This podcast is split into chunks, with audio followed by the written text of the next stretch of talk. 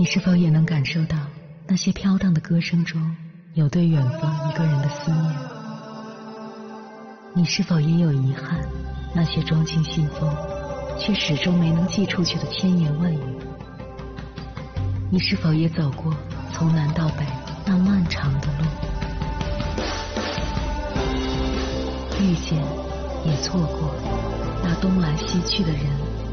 当往事随风，爱一尘风。凌晨时分，跨越千山万水，讲述和倾听我们的故事。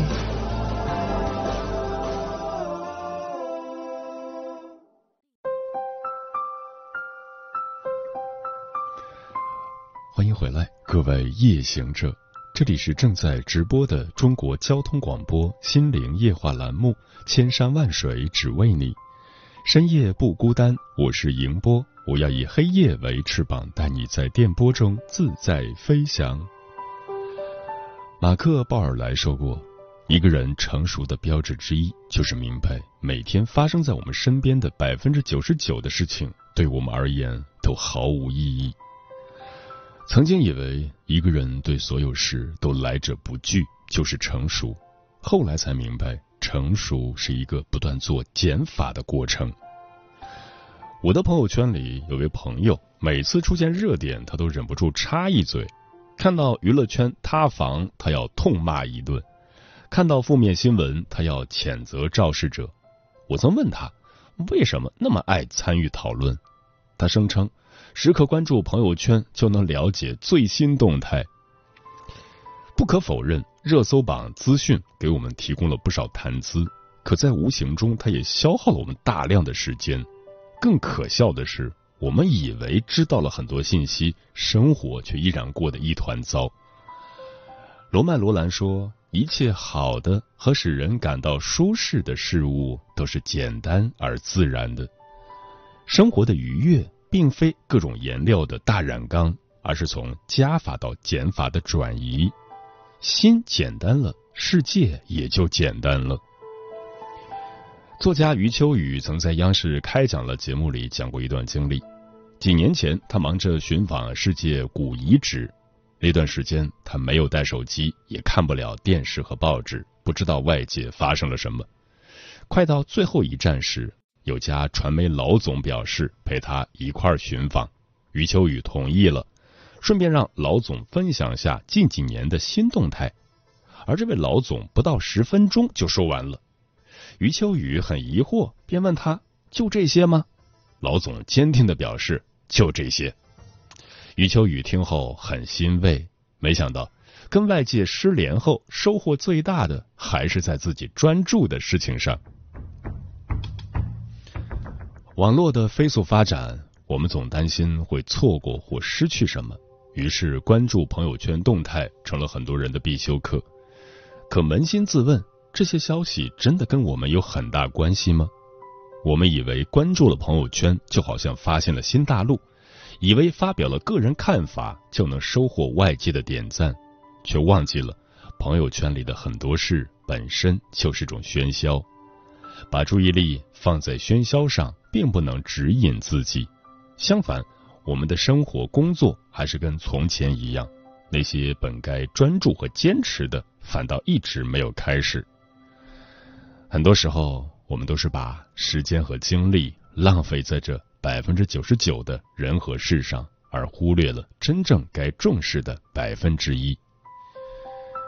接下来，千山万水只为你，跟朋友们分享的文章选自京师心理大学堂，名字叫《刷朋友圈累了的你如何应对社交媒体倦怠》，作者心是孤独的猎手。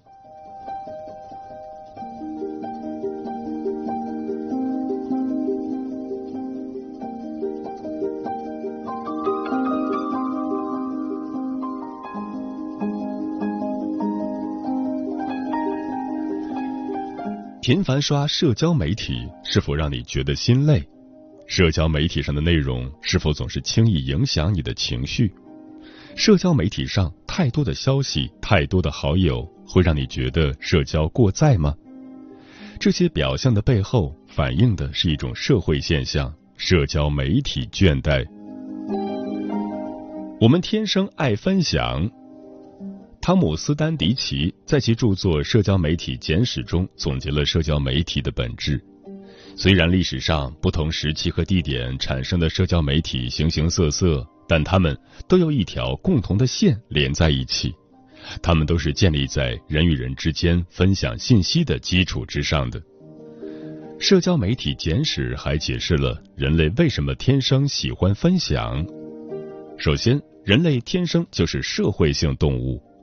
我们的大脑似乎是为了加工社会信息而进化的，以便于使他们组成的社会群体能够更有效的运作。其次，人在社交关系网中评估和维持自己地位的一个主要方法，就是与别人交流信息和交流关于别人的信息，后者即留言。简而言之，和别人建立关系、交流信息，这是我们作为人的本能。最后，媒体技术的发明与革新构筑了分享的渠道，比如书写的发明，使识字的人得以扩展信息交流的时间和空间；而如今，互联网使得用户间的信息交流变得轻而易举。社交媒体在增强我们之间连结的同时，也让我们产生了疑问：我们使用社交媒体是否只是浪费时间？社交媒体是否只会在特定的一段时间流行，而最终结局是衰落？什么是社交媒体倦怠？心理学上对社交媒体倦怠的定义主要有以下三种视角：一、情感视角，我体验到了负面情绪。基于情感视角的社交媒体倦怠被视为一种负面情绪体验。迪尔等人在总结前人观点的基础上认为，社交媒体倦怠是社交媒体用户因参与和在不同在线社交媒体平台中的互动，而体验到技术的信息的和沟通的过载后所遭受的精神枯竭状态。情感视角关注用户在使用社交媒体时的体验，涉及一些消极情绪反应，这种体验有疲倦。烦恼、恼怒、失望、戒备、兴趣丧失，或者是对社交媒体使用和交互的需要或动机的减弱等情感构成。二、行为视角，我想要逃避。行为视角下，用户从社交媒体中撤退的行为或行为倾向，便被认定为出现了社交媒体倦怠。当我们被社交媒体上铺天盖地的信息淹没时，我们便会想要逃离社交媒体，比如试图通过卸载微信而屏蔽掉九百九十九加的工作消息，但不能。行为视角关注用户在使用社交媒体时的体验，比如用户会因为感觉到社交媒体中的社会比较，而导致对社交媒体出现回避的态度。有的用户甚至会出现逐渐减少甚至放弃社交媒体的使用的现象。以本人为例，如果某段时间生活颓废消极，但朋友圈全是精致、积极上进的剖图时，我便会选择暂时关掉朋友圈，以减少同辈压力。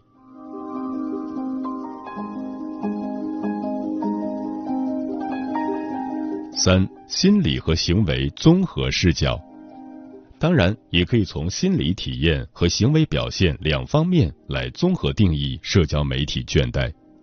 综合视角关注用户与社交媒体有关的疲劳、烦恼和厌烦的感觉，它会导致使用社交媒体时更短的浏览时间、更少的使用频率和更低的热情。并会促使对社交媒体负面印象和态度的产生，或者如季中阳等人的定义，用户在使用社交媒体时，心理层面出现疲倦感、放弃感，情感层面产生了忧虑、恐惧、郁闷、无聊、生气、烦扰、疲惫等负性情绪，行为层面呈现不持续、克制、限制。甚至停止使用状态，具体表现为潜水、屏蔽、忽略、退出等。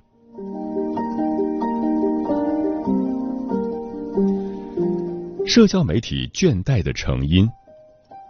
社交媒体倦怠是用户在使用社交媒体过程中体验到的一种消极情感。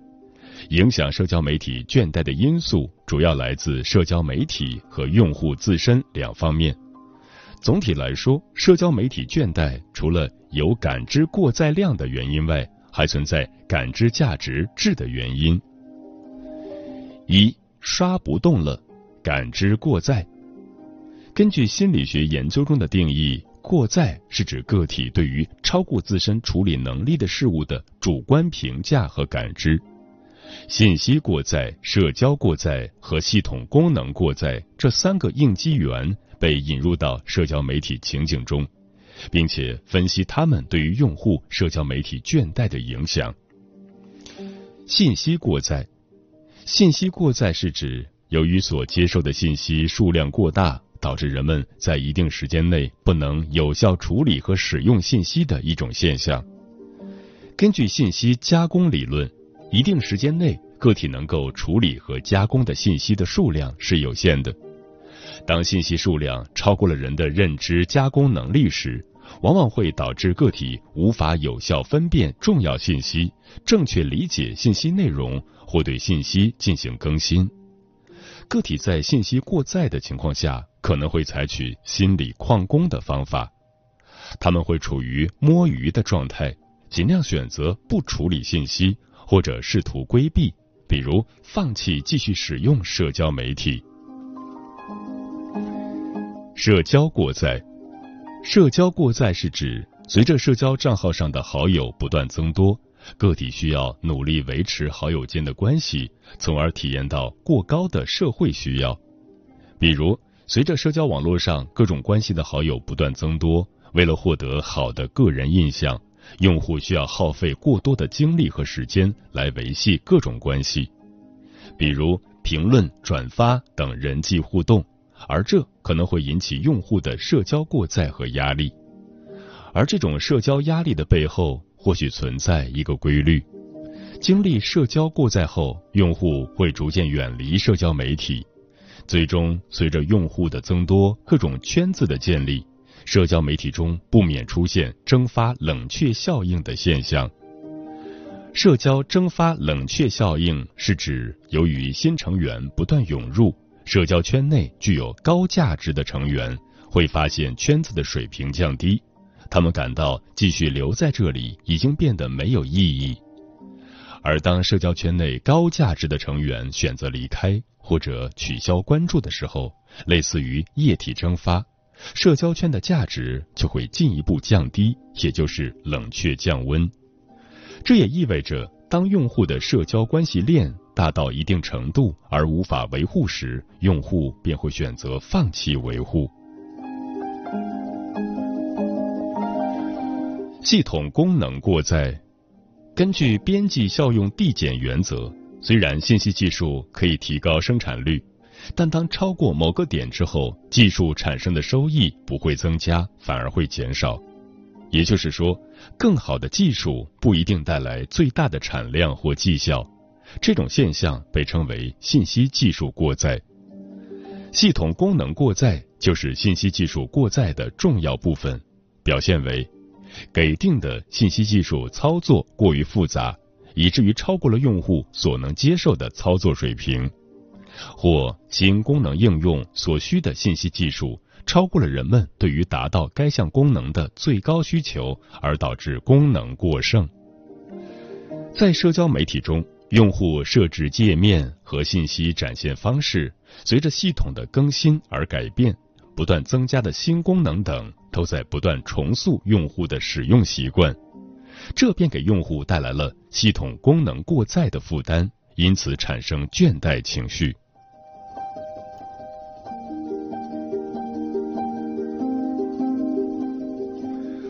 二刷太多也没什么用，感知价值。感知价值是用户基于感知利益与感知成本之间的权衡而做出的总体评估，这种评估会随用户需求的改变而发生变化。对社交媒体而言，用户感知到的价值越高，对社交媒体的满意度越高，更愿意持续使用社交媒体。感知利益是用户主观感知的获得价值，包括四个维度：社会价值、认知价值、信息质量和功能价值。而感知成本是用户主观感知的付出，包括三个维度。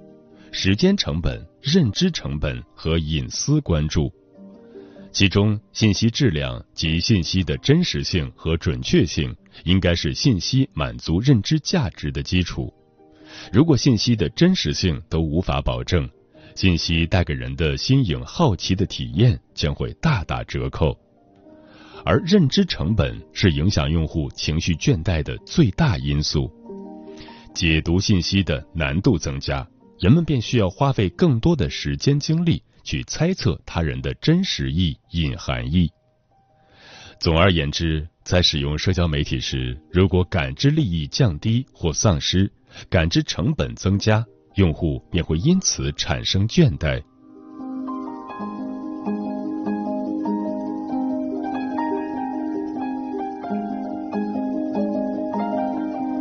应对社交媒体倦怠的权宜之策。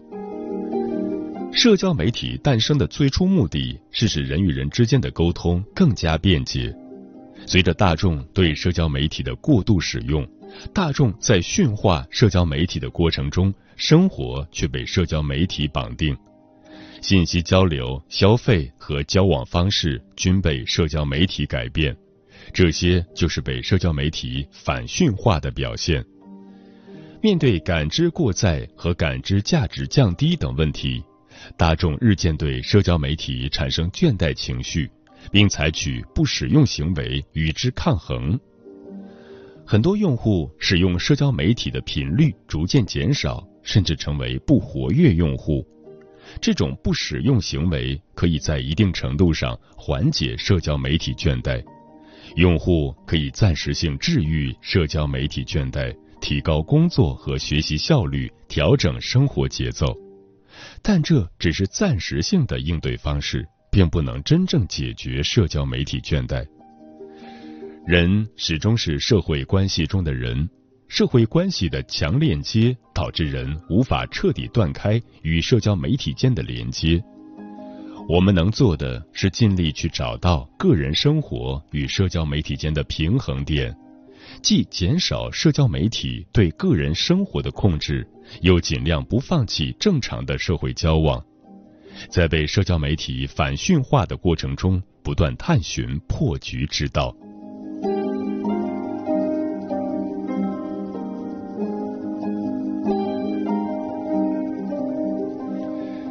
今天，社交媒体等媒介不再只作为工具存在。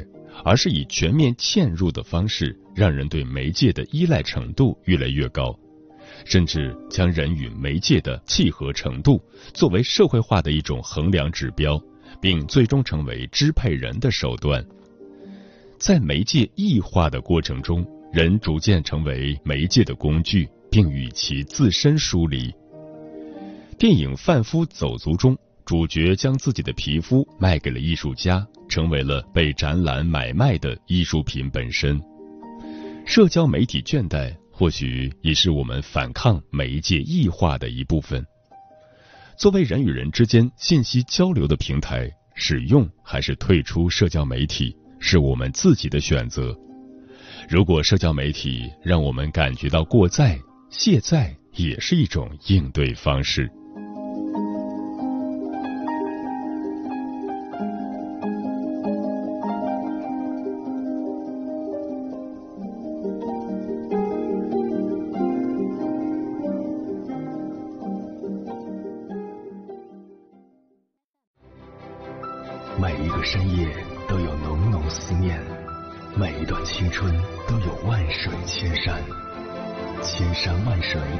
只为你，千山万水只为你，正在路上。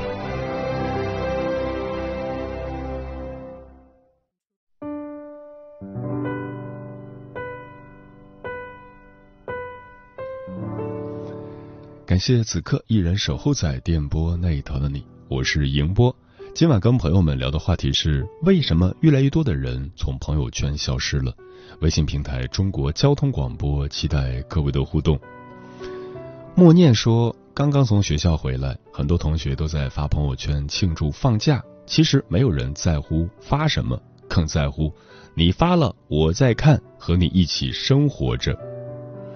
专吃彩霞的鸟儿说，发朋友圈需要考虑的因素太多，所以干脆就不发。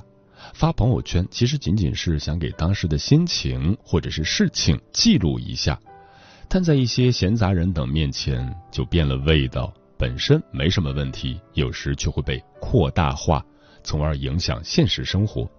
从朋友圈消失的人，应该是找到了舒适的生活方式，真实的才是幸福的。猫头鹰便是说，朋友圈原来就是一个展示板，个人的观点、推文的分享，还有日常生活、工作的照片等等。可是后来发现，其实跟 QQ 或其他社交平台发布的内容都重复了，浏览阅读的人也重复了。所以就厌倦了。齐天大圣说，社交媒体的使用本该是一种愉快的体验，但在某些情况下变成了一种负担，人们不得不不断关注、回应和维护自己的在线形象，这需要大量的时间和精力。社交媒体的通知和信息流成了永无止境的干扰，给人们带来焦虑和疲惫，所以就有很多人退圈了。嗯，曾几何时，朋友圈纯粹、包容、自由，它聚集了一群热爱生活、有梦的朋友，他们共同搭建起一座精神家园，成为了很多人的心灵归宿。而如今，朋友圈里生活早已和工作混为一体，纯粹发圈的好友消失了，微商广告的好友变多了。你曾幻想在朋友圈做一股清流，冲走四周的混沌，后来才发现自己也是混沌的一员。对于习惯发朋友圈的人而言，被阻碍的久了，心也就凉了。当三天可见成了默契，不管你写了多走心的文字，配了多治愈的图片，不在乎你的人照样不会多停留一秒，而真正在乎你的人。从来不在乎你几天可见，因为他们根本不需要通过朋友圈去了解你，他们关注的是跟你心与心的沟通，真实的互动。尽管他们很少给你点赞留言，甚至很少看你的朋友圈，但每当你遇到低谷有需要时，他们总是第一个关心你、帮助你。他们是你最亲爱的家人，是你最真挚的好友。所谓真正的在乎，并不是了解你朋友圈多少年的动态，而是得知你的状态后，理解了朋友圈之外的你有着和他们一样的努力与不易。全职家庭中有句话：自己想要的东西，其实一直就在自己的身边，并不需要去刻意追求。你会发现，朋友圈刷到最后，真正在乎你的人。都是离你最近的人，没有约定俗成的社交仪式，只有真诚以待的你来我往。所以大可不必通过朋友圈去发现有谁在乎你，因为真正在乎你的人早就读懂了朋友圈之外的你。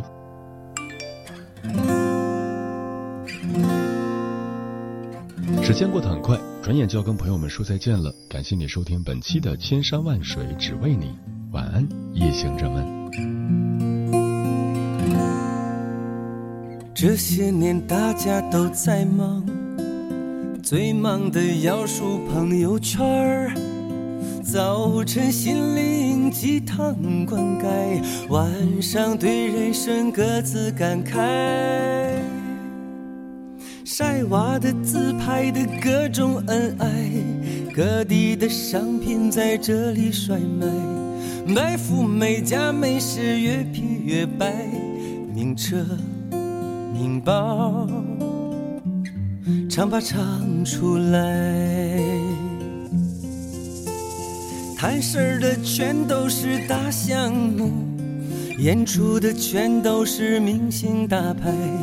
旅游的必须是九宫格，自黑的总能千奇百怪。点赞的永远都那么可爱，投票的投不投看不出来，寻人的朋友热情豪迈，出轨劈腿一通乱转载。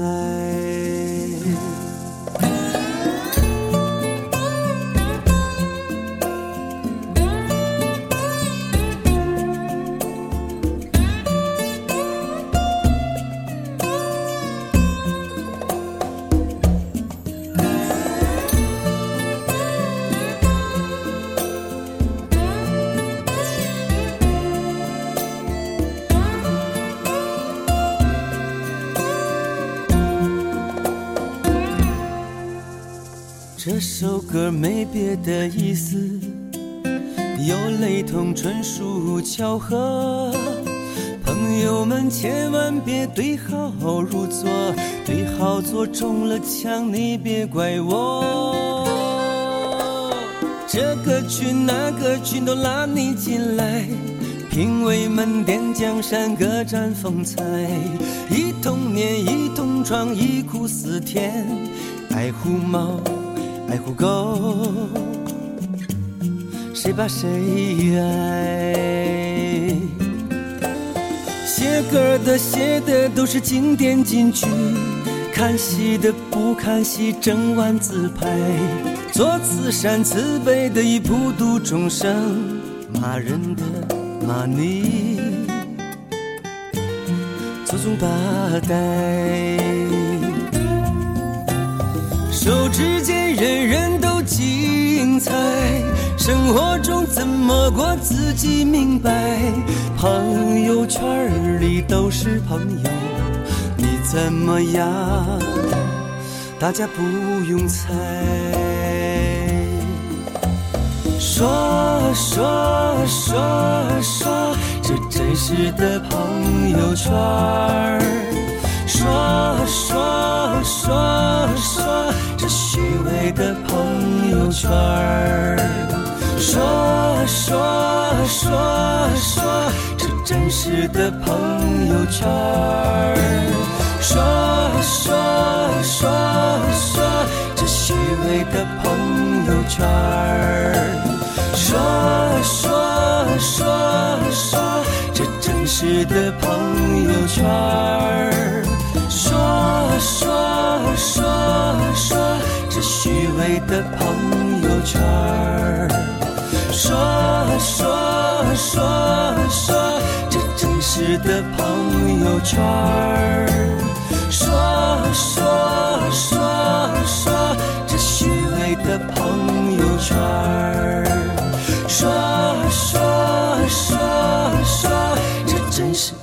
诶，这照片怎么发不动了？没有了 WiFi，让你刷，咦，群里发红包了，快去抢吧！